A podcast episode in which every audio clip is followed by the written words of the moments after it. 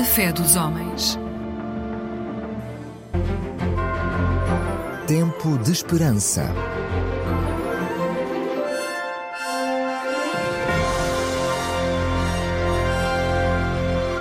Um programa da Igreja Adventista do Sétimo Dia. Olá, seja bem-vindo ao Tempo de Esperança. Este é o espaço da Igreja Adventista do Sétimo Dia, aqui na Fé dos Homens, na Antena 1. Muito obrigado por se ligar connosco. Eu convido, desafio a ficar por aí uns breves minutos. Hoje vamos iniciar aqui um roteiro a partir de algumas palavras-chave para entender o que é a fé adventista. E se tem interesse em saber uh, o que é a identidade da Igreja Adventista, então vamos começar. E a primeira palavra que lhe proponho é a palavra conflito. Conflito, obviamente, pode surpreender um pouco, apresentá-la, aliás, como a primeira palavra para explicar ou ajudar a compreender melhor a fé adventista. Seguramente não se trata de um apelo à conflitualidade, ao contrário, é uma descrição do que é a condição humana e do que se passa, de qual é a realidade neste planeta. Conflito é uma condição própria da humanidade porque nós somos parte, nós estamos envolvidos num conflito permanente. Este é o conceito. E temos condições e evidências para crer que se trata de um conflito de dimensões cósmicas. Isto é, está muito acima ou está para lá da nossa esfera apenas. Ele vive-se, e nós temos evidências também desse conflito na nossa experiência individual, mas ele tem dimensões acima dessa. Para entender este conceito de conflito, temos de recuar um pouco. A Igreja Adventista do Sétimo Dia, ela tem a Bíblia no centro da sua leitura, da sua visão do universo, da vida, da condição humana, aquilo que muitas vezes chamamos uma cosmovisão. Ora, para além de muitas outras coisas, a Bíblia dá-nos um quadro muito preciso para explicar a realidade, ou seja, o que se passa à nossa volta, tal como o conhecemos e vemos. Acreditamos que existem alguns grandes eixos para entender esta realidade que eu vou passar a descrever. Em primeiro lugar, o universo este planeta mesmo onde vivemos e a vida humana são o resultado da ação direta, pessoal e intencional de Deus. Por isso a Bíblia diz, por exemplo, o apóstolo Paulo, que todas as coisas foram criadas nos céus e na terra, as visíveis e invisíveis, todas foram criadas por Deus e para Deus. Em segundo lugar, segundo eixo, Deus criou todas as coisas e parte das coisas que Deus criou, elas são sobrenaturais, são coisas, são seres, são realidades que estão para lá da nossa escala. A existência de anjos é um exemplo desta realidade que está para lá do que é natural ou do que nós podemos ver. A Bíblia diz por diversas vezes, eh, os profetas, por exemplo, que nas suas visões viam e ouviram muitos anjos, a voz de milhares de anjos. Um terceiro eixo para dizer que as criaturas inteligentes que foram criadas por Deus e que têm são portadoras da sua imagem, são seres morais, ou seja, foram dotados de liberdade de pensamento, liberdade de escolha e liberdade de ação. Há um texto em Deuteronômio, no capítulo 30, em que Deus diz: Coloquei diante de vós a vida e a morte, a bênção e a maldição. Agora, escolham a vida para que vivam e para que amem o Senhor vosso Deus. Como então explicar, com base nestes três eixos que apresentei, que um Deus perfeito, que pode agir com total autoridade, com total liberdade e poder, como explicar que criou um mundo que está cheio de maldade, de sofrimento, de injustiça, de destruição e de conflito? É aqui precisamente que a Bíblia providencia uma explicação para esta realidade. Seres criados com liberdade, seres morais, como já expliquei, opuseram-se ou, se quiser, entraram em conflito com a ordem, com a estrutura que Deus estabeleceu. O livro do Apocalipse, uma extraordinária revelação, explica no capítulo 12 que houve uma guerra no céu e que Miguel e os seus anjos lutaram contra o dragão. Mas que eles não foram suficientemente fortes e perderam o seu lugar nos céus. E diz ainda que este grande dragão foi lançado fora dos céus e lançado para a terra, e é explicado no texto que ele é a antiga serpente, diabo ou chamado Satanás, que engana todo o mundo. Ora, então, esta descrição diz-nos que começou no céu, entre estes seres sobrenaturais e extraordinários que são os anjos, começou uma rebelião tremenda. Essa rebelião estendeu-se à terra porque Deus nos criou com liberdade e com a possibilidade de rebelião, uma vez que ela já existia, então os homens fizeram escolhas morais também que nos conduziram à realidade que hoje vivemos. É isto que eu acabo de descrever, esta escolha moral, mas de forma negativa, chama-se o pecado, é o que a Bíblia chama o pecado. Ou seja, é uma escolha moral em opor-se aos valores e à ordem que Deus estabeleceu.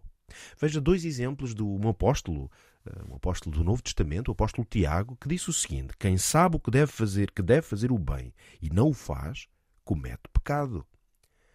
E no capítulo 1 do seu livro ele diz que cada um é tentado pelo próprio mau desejo que tem e quando é por ele arrastado e seduzido.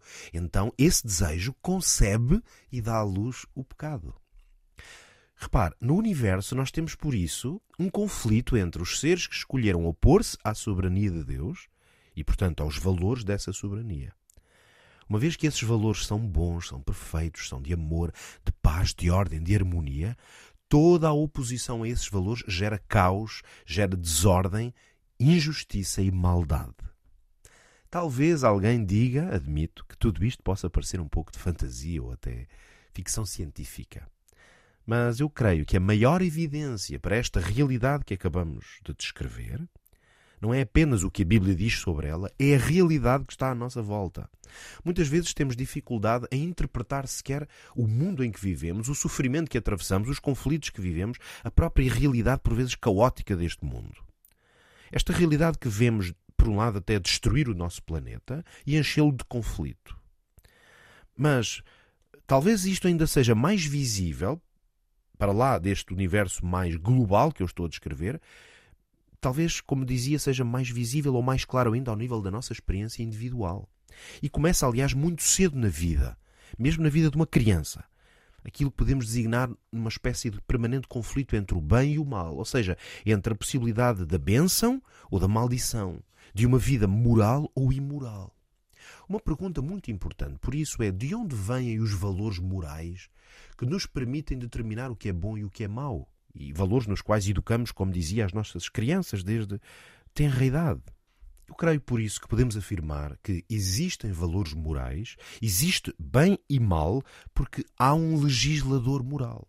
Há um ser que é moralmente perfeito e com poder para estabelecer essa ordem moral.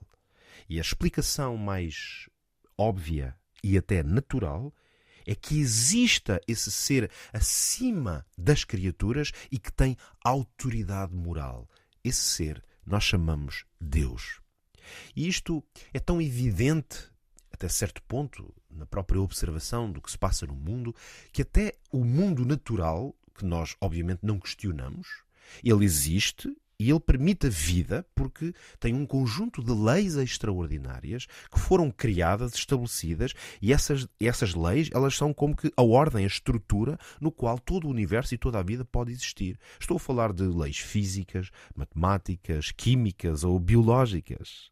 Como explicar a conjugação dessas leis que dão uma estrutura, neste caso não uma estrutura moral, mas uma ordem a estes vários níveis? Ora, estas leis existem a crença, a observação, eu diria mesmo quase mais natural, é que elas existem porque, porque existe um ser inteligente, dotado de um poder ilimitado para as ter criado e para as manter viáveis. Mais uma vez, este ser é Deus. Agora pense comigo. Se eu entrar em conflito com estas leis, eu vou sofrer as consequências. Se eu me mandar de cima de uma ponta ou de um lugar muito alto, a lei da gravidade vai operar e eu vou sofrer as consequências. Isto acontece todos os dias na nossa vida.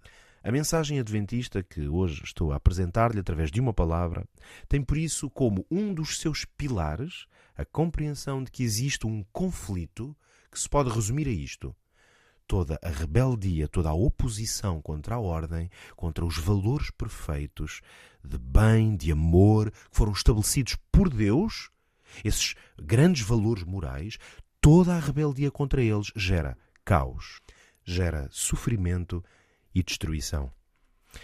É por isso que o grande apelo desta mensagem, que apresenta numa palavra ou num conceito a identidade e a proclamação da Igreja Adventista, é que propomos precisamente ao mundo é esta mensagem: temeia Deus e dá-lhe glória.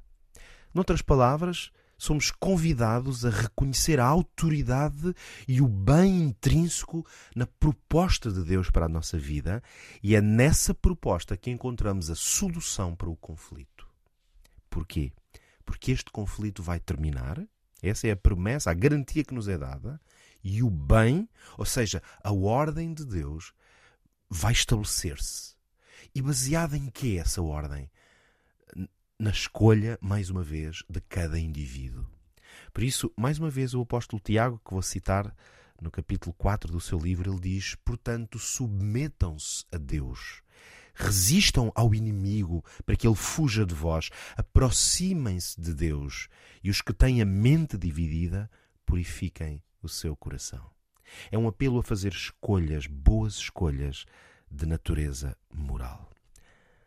Chegamos assim ao final da nossa reflexão sobre o grande conflito, como entendê-lo. Precisamente por isso, hoje tem, temos uma oferta muito especial para fazer.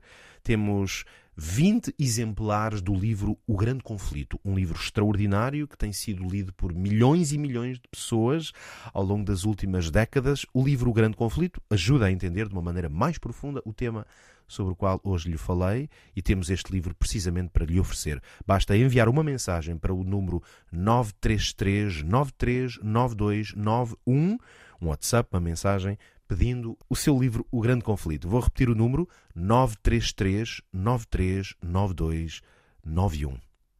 Fica o nosso encontro marcado para o próximo programa. Até lá, tudo bom na sua vida, que Deus o abençoe. Tempo de Esperança.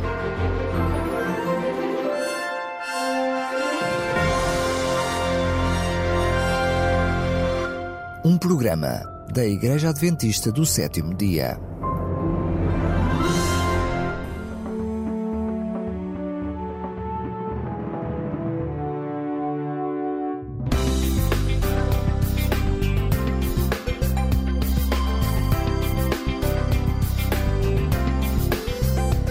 Eclésia Igreja Católica.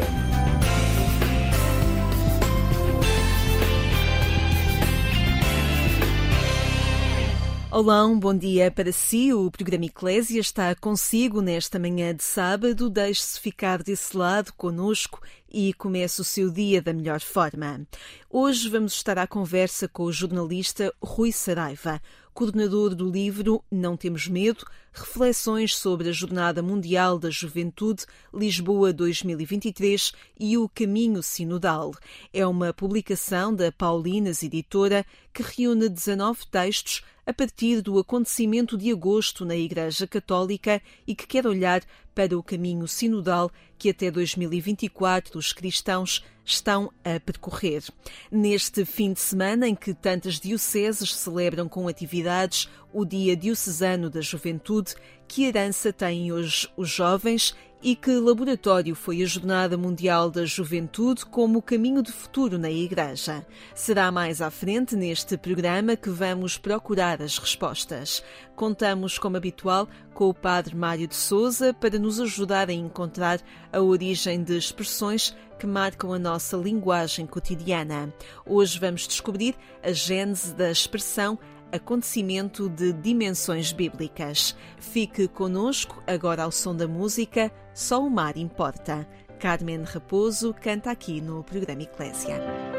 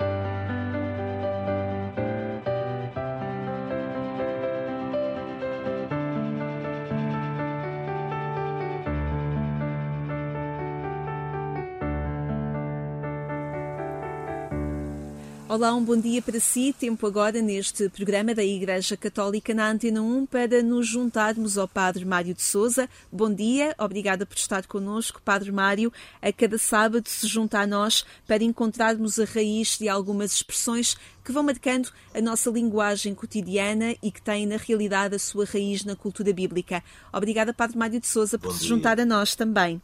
Vamos hoje falar sobre acontecimento de dimensões bíblicas. O que significa isto? Sim, de facto, volta e meia ouvimos esta expressão, ah, isto tem uma dimensão bíblica. Ora, a Bíblia está cheia de referências a acontecimentos de grande amplitude e de grandes consequências. Eh, como é, por exemplo, o caso do dilúvio no tempo de Noé. Além disso, por eh, diversas vezes se utiliza uma linguagem apocalíptica para falar do tempo em que a atual realidade dará lugar a um novo céu e uma nova terra. Ou seja, quando a realidade, tal como a conhecemos, for completamente transformada. Por isso a Bíblia fala em terremotos por toda a parte, estrelas a cair do céu, etc. Ou seja, acontecimentos de facto com uma dimensão extraordinária. Por isso, dizer que determinado acontecimento tem dimensão bíblica, isto tem dimensões bíblicas, é, significa o quê? Expressar a sua grandeza ou a sua intensidade, a sua gravidade. Muito bem, muito bem. Padre Mário de Souza, mais uma vez, muito obrigada. Contamos a cada manhã com o presidente da Associação Bíblica Portuguesa, que a cada sábado, aqui no programa Eclésia, nos ajuda a encontrar a raiz destas expressões na cultura bíblica. Muitíssimo obrigada. Bom dia, obrigado. Obrigada. Não temos medo é a afirmação que dá nome ao conjunto de reflexões de um livro coordenado por Rui Saraiva, que avalia o impacto dos dias da Jornada Mundial da Juventude Lisboa 2023 e que quer levar essa experiência para o processo de discernimento do presente Sínodo dos Bispos. 17 textos a que se junta o prefácio escrito por Paulo Portas e também o pós-fácio do padre Paulo Torroso, que integra a Comissão de Comunicação da Secretaria-Geral do Sínodo dos Bispos no Vaticano. São textos que não querem deixar, naqueles dias de agosto, a experiência que alguns afirmam ser já de sinodalidade. Esta manhã conversamos com o coordenador da edição Não Temos Medo, reflexões sobre a Jornada Mundial da Juventude Lisboa 2023 e o caminho sinodal. Bom dia, Rui Saraiva, obrigada por estares connosco. Bom dia, Lígia, e muito obrigado por esta oportunidade para falarmos sobre este livro. Perguntava-te, Rui, sobre a pertinência desta publicação neste tempo pós-Jornada Mundial da Juventude, que Portugal e Lisboa concretamente acolheram, e este processo em curso no Sínodo. Por que ligar estes dois acontecimentos que marcam naturalmente a Igreja, a Igreja em Portugal e a Igreja a nível mundial, e convidar diferentes autores para este processo de reflexão? A, a ideia que, que me foi surgindo aos poucos eh, já remonta a outubro de 2021, quando o Papa nos inspirou para este, para este sínodo. Eh, eh, a Igreja foi tendo muitos sínodos desde que instituiu a Secretaria para o Sínodo, desde 1967, mas foi chegada a uma conclusão: é que não é mais possível fazer sínodos setoriais. Era importante fazer um caminho sinodal com toda a Igreja. E foi isso que o Papa eh, iniciou em 2021 e isso serviu de inspiração para que é importante eh, que haja espaços, espaços de diálogo, de encontro, eh, no fundo, espaços de sinodalidade. E, e a Jornada Mundial da Juventude acabou por, por, ser a confirmação de que eu precisava, ao ver aquela multidão eh, a viver em paz e fraternidade, de mãos dadas, sem preocupações com hierarquias, com lugares. Eles queriam era viver aquela experiência. E a fé é uma experiência. A fé é um encontro. E é precisamente nesse sentido que este livro procurou colocar eh, pessoas muito diferentes umas das outras. Eu posso dizer que nós contamos aqui neste projeto do livro com três sacerdotes, duas religiosas, mas também com políticos, com professores universitários, jornalistas, profissionais liberais, ou seja, tudo gente que quis eh, fazer caminho em igreja e promovendo o diálogo com as suas diferentes visões. e reflexões sobre a Jornada Mundial da Juventude e sobre o próprio caminho sinodal. Uh, há um sublinhado, uh, de alguma forma, que perpassa uh, os, os 17 textos, ou os 19 textos, diria eu, que há, é, é, o experimentar novos caminhos. isso era importante ser sublinhado? Sim, novos caminhos e, sobretudo, esta, este, quase este repto que o Papa nos lançou, que não era novo, porque já João Paulo II o tinha feito, Bento XVI também, noutras circunstâncias, tinha feito, que era, eh, e como o Papa disse, não tenham medo. Eh, evidentemente que o livro, ao chamar-se Não Temos Medo, parece uma resposta ao Papa. No fundo é, ele, ele diz-nos não tenham medo e nós respondemos não temos medo. Mas, no fundo, eh, pode significar também uma inquietação a frase não temos medo não, não tem uma, uma pontuação. Poderia ter, mas não tem. E, portanto, essa pontuação pode ser um ponto de exclamação, pode ser até na interrogativa, que é não temos medo. E, portanto, o que perpassa por todo este livro é, é não só uma eh, pluralidade de vozes, mas a necessidade de que é mesmo preciso fazer caminho e que este livro é apenas um meio. A ideia é que não só possam surgir mais contributos, isto seja apenas o início de um processo, de um processo de juntar mais vozes, mais gente, eh, como aliás já foi o processo ao nível eh, diocesano e depois continental, mas eh, sobretudo nesta fase, nesta fase entre a primeira sessão e a segunda sessão em Roma, eu creio que se conseguirmos abrir um espaço o mais largo possível de vozes, eh, eu creio que teremos todos muito a ganhar e o processo sinodal em Portugal eh, também terá muito eh, a ganhar, até porque não existe uma estratégia, digamos, nacional para, para o próprio sínodo. Em Portugal foi tudo entregue, digamos, às dioceses, cada uma respondeu por si, houve depois uma síntese nacional, mas eu creio que neste momento será necessário haver um espaço, um espaço mais dilatado e, e foi essa a razão de, eh, e foram escolhas minhas, de procurar pessoas uh, muito diferentes umas das outras, uhum. que nos apresentassem, algumas delas, aliás, que trabalharam concretamente na organização da jornada, da, jornada. da juventude. É, é interessante falares no título e na forma como ele se apresenta, sem exclamação e de alguma forma abrindo espaço até para esse, uh, para esse espaço dúbio que esta afirmação pode ter. Um, eu fiquei a pensar que, que o título também poderia ser um, um instigar ao diálogo podendo ser uma afirmação da Igreja perante a sociedade, não temos medo, também dos leigos perante a Igreja, com vontade de experimentar caminhos novos, se calhar mais distantes até da tradição ah, mais consensual, e que, portanto, de facto, este não temos medo poderia ser aqui um espaço também de diálogo entre diferentes perspectivas, entre diferentes caminhos, entre diferentes sensibilidades, que no fundo é também isso que constrói a Igreja e que está a construir o Sínodo também. Poderá ser lido desta forma?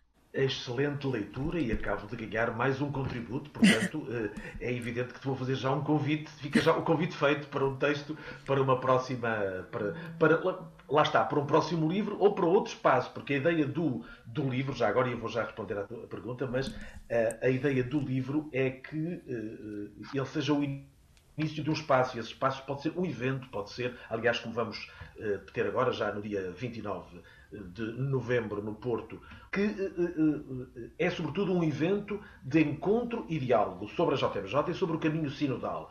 E a propósito do livro, apresenta-se o livro nessa altura, evidentemente, mas o livro é apenas e só o abrir de caminho.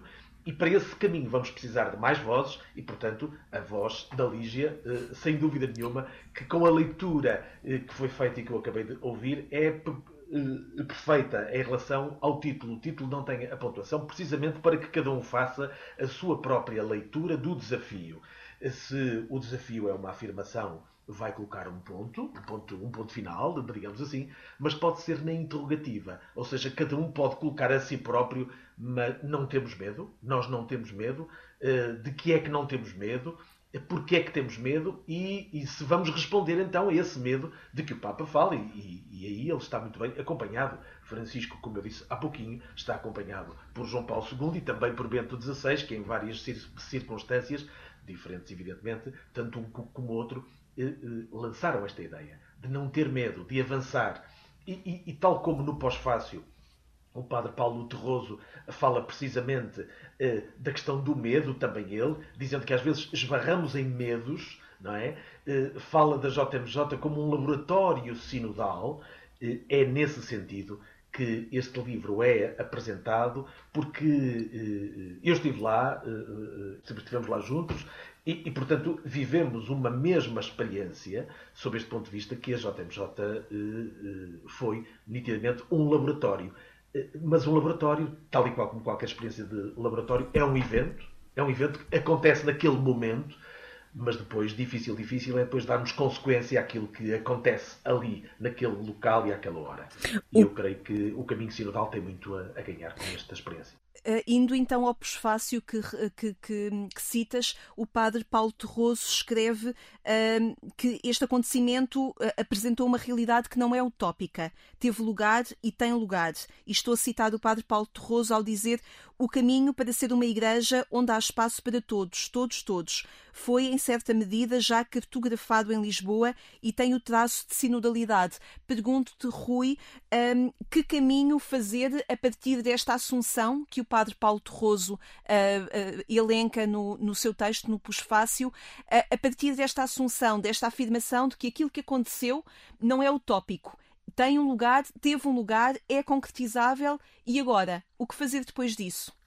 O que fazer depois disso foi aquilo que uh, centenas uh, de, de, batizados, dizendo assim, divididos em uh, leigos, religiosos, cardeais, bispos, enfim, estiveram reunidos na primeira sessão o que há a fazer é aquilo que a síntese já apresentada dessa primeira sessão nos pede. Portanto, é, é, neste concreto, é no concreto histórico deste momento, do aqui e do agora, tal e qual como a tua pergunta. Podemos ler, e eu estou a citar, eh, não de corpo porque estou a ler, eh, aquilo que nos é dito no final, no, no penúltimo parágrafo da síntese desta etapa, desta primeira etapa sinodal, ou desta primeira sessão da 16ª Assembleia Geral do Sínodo, ipsis verbis, nos próximos meses, as conferências episcopais e as estruturas hierárquicas das Igrejas Católicas Orientais, servindo de ela de ligação entre as igrejas locais e a Secretaria-Geral do, do Sínodo,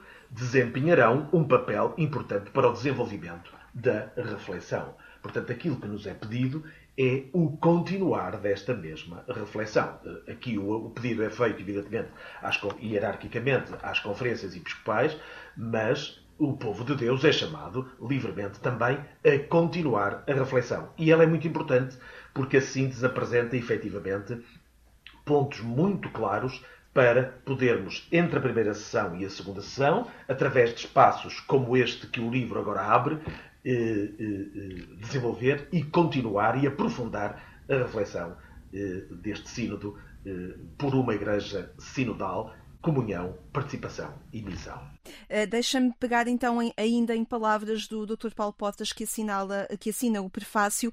Ele diz que ele recorda uma espécie de tsunami de concórdia, harmonia, inclusão, generosidade, simplicidade, espessura e alegria. Uh, uma citação uh, do Paulo Portas neste texto do prefácio do livro.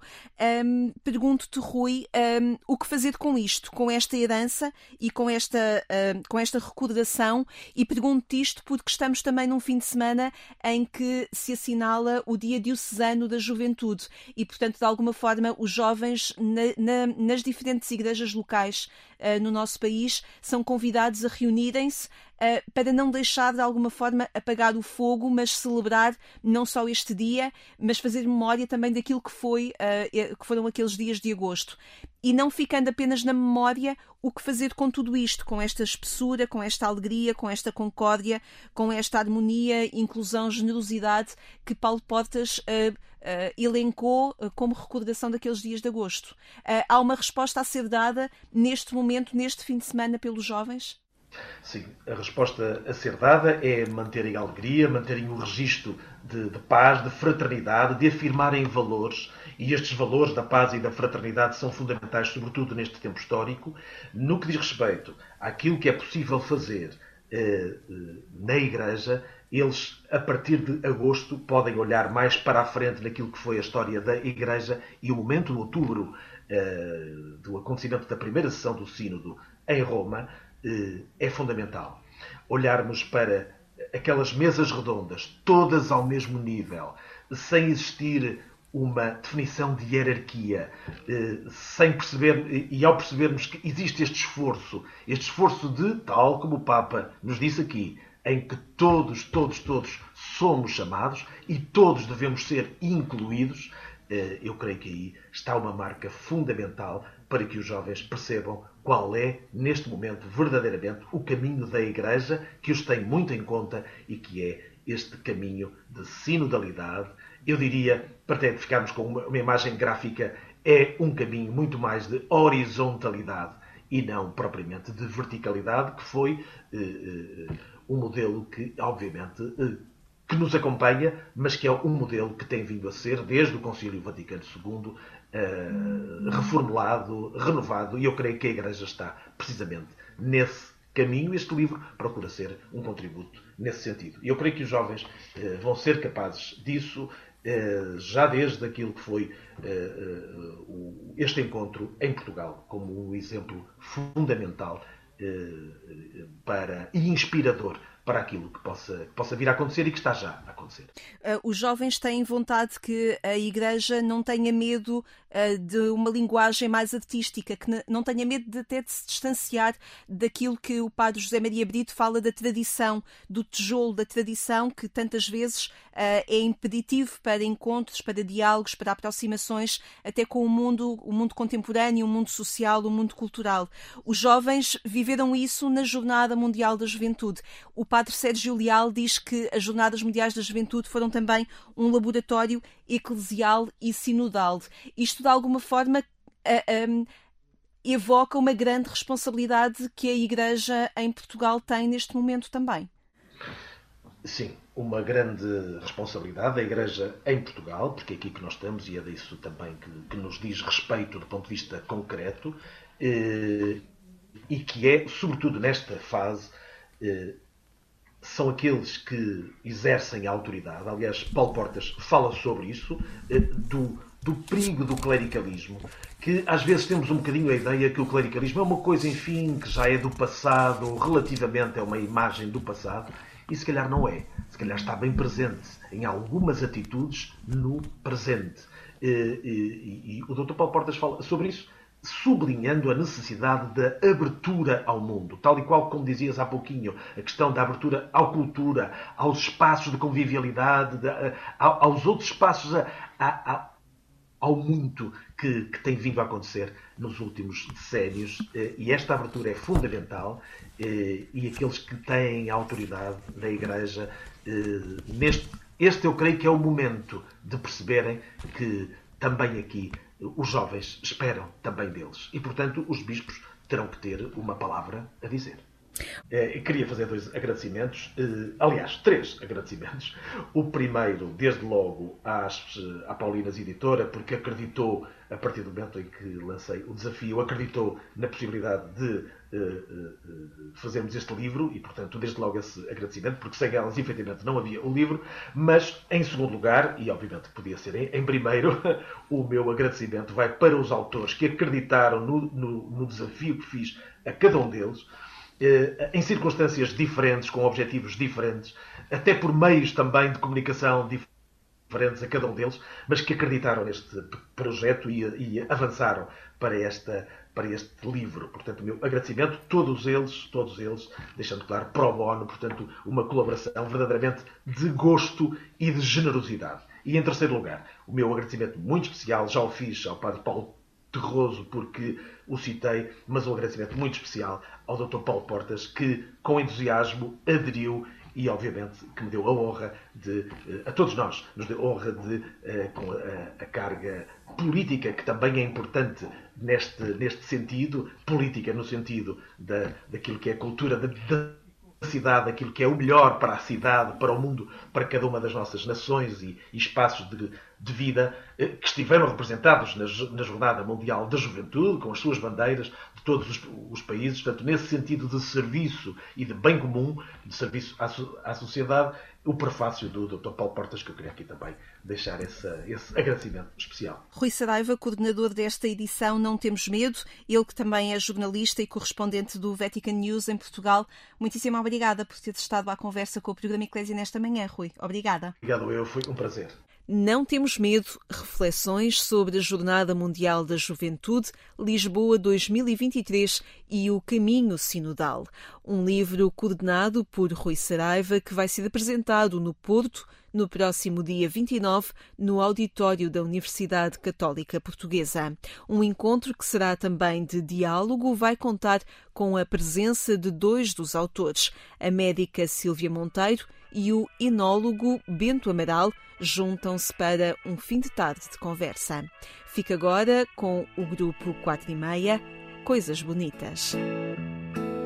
Dias cinzentos, tristes momentos fazem capa de jornal. Gestos de afeto, amor completo, já quase parecem mal. E eu que não ligo a desgosto, rio que o riso ainda não paga imposto. Trago no meu peito coisas tão bonitas, tanta inspiração a aguardar para ver a luz. Num dia perfeito, vou deixá-las escritas numa outra canção que até agora não compus. Dias sombrios, estádios vazios, despertam muita atenção não dever nada, cama lavada, também merecem canção.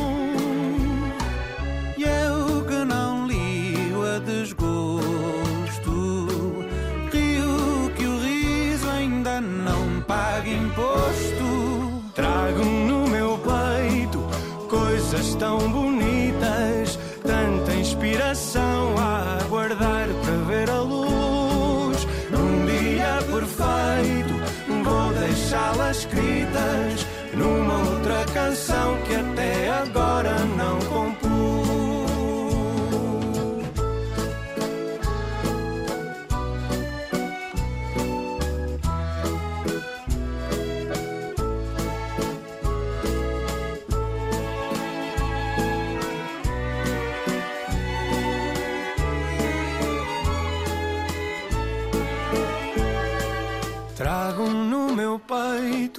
coisas tão bonitas, tanta inspiração a aguardar para ver a luz.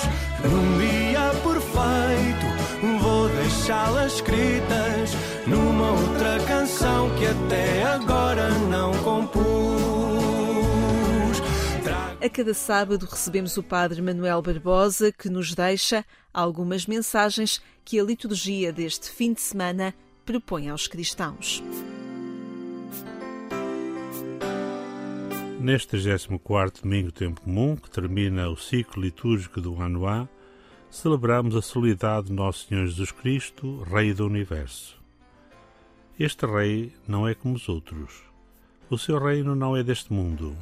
A sua coroa é de espinhos. O seu trono é uma cruz. O seu poder é diferente do poder do mundo. O seu exército é composto por homens desarmados. A sua lei são as bem-aventuranças e o amor. O seu reino é um mundo de paz. A primeira leitura de Ezequiel utiliza a imagem do bom pastor para apresentar Deus e para definir a sua relação de ternura, amor e carinho pelo seu povo. Um belíssimo texto sobre o cuidado extremo de Deus para conosco que importa reler com toda a atenção.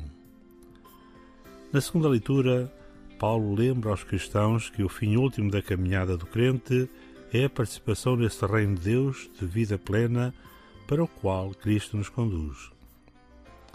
A parábola do juízo final no Evangelho impressiona pela sua simplicidade e provocação. Apresenta o Filho do Homem sentado no seu trono, a separar as pessoas uma das outras, como o pastor separa as ovelhas dos cabritos. No primeiro diálogo, o rei acolhe as ovelhas e convida-as a tomar posse da herança do reino. No segundo, o rei afasta os cabritos e impede-os de tomar posse dessa herança. Qual é o critério que o rei utiliza para acolher uns e rejeitar outros? A questão decisiva está na atitude de amor ou de indiferença para com os irmãos que se encontram em situações dramáticas de necessidade, os que têm fome e sede, os peregrinos, os que não têm que vestir, os que estão doentes, os que estão na prisão. Jesus identifica-se com os pequenos, os pobres, os débeis, os marginalizados, os descartados da sociedade. Manifestar amor e solidariedade para com o pobre é fazê-lo ao próprio Jesus. Manifestar egoísmo e indiferença para com o pobre é fazê-lo também ao próprio Jesus. À luz da cena apresentada por Mateus, as parábolas dos domingos anteriores ganham nova força Estar vigilantes e preparados consiste principalmente em viver o amor e a solidariedade para com os pobres, os pequenos, os desprotegidos, os marginalizados. Os egoístas e os indiferentes não têm lugar no Reino de Deus. Não esqueçamos nunca este facto essencial. O Reino de Deus está no meio de nós. Depende de nós fazer com que esse reino deixe de ser uma miragem para passar a ser uma realidade a crescer e a transformar o mundo e a vida das pessoas. Empenhamos nesta semana em dar, em nome do Senhor, ternura e reconforto aos pequenos, até aqui ignorados e tão próximos de nós, no nosso prédio, bairro e cidade, e quem sabe, até na nossa casa, na comunidade cristã, na comunidade religiosa. Entremos na ternura do Rei de amor, tão necessária nestes tempos difíceis que estamos a viver. Passemos à urgência do amor. Na página da internet da Conferência Episcopal Portuguesa e também no portal da internet dos Dionianos, pode recordar esta reflexão que a cada sábado lhe trazemos aqui à Antena 1. Ficamos hoje por aqui. Obrigada por estar conosco a cada sábado de manhã. Encontre-nos no portal de informação agência.eclésia.pt ou então marcamos já encontro para amanhã aqui na Antena 1 pelas 6 horas. O Otávio Carmo dá-lhe os bons dias. Eu sou Lígia Silveira. Obrigada por ter estado desse lado. Tenha um excelente sábado. Até amanhã, se Deus quiser.